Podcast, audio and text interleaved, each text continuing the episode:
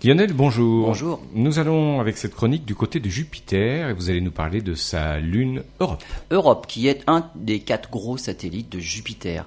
Il a la particularité d'être entièrement recouvert par la glace, une croûte de glace sous laquelle se trouve un océan. D'après les estimations, il y aurait même sur Europe entre deux et trois fois plus d'eau liquide que sur Terre.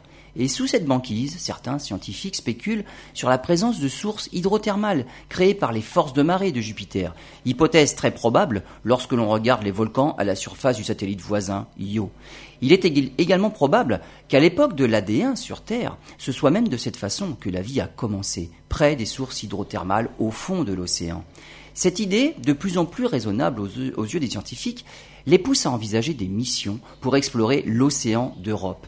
La NASA développe la sonde Europa Clipper qui doit décoller au début des années 2020 et effectuer quelques dizaines de survols. Quelques années plus tard, la sonde Europa Lander doit se poser à la surface de la banquise.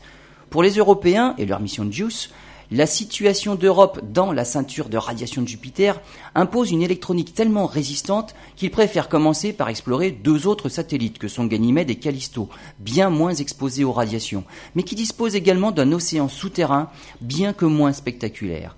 La NASA prépare néanmoins l'exploitation des futures analyses des glaces d'Europe. En analysant la composition de la glace, il, il faudra être en mesure d'en déduire la composition chimique de l'océan et la présence éventuelle de la vie.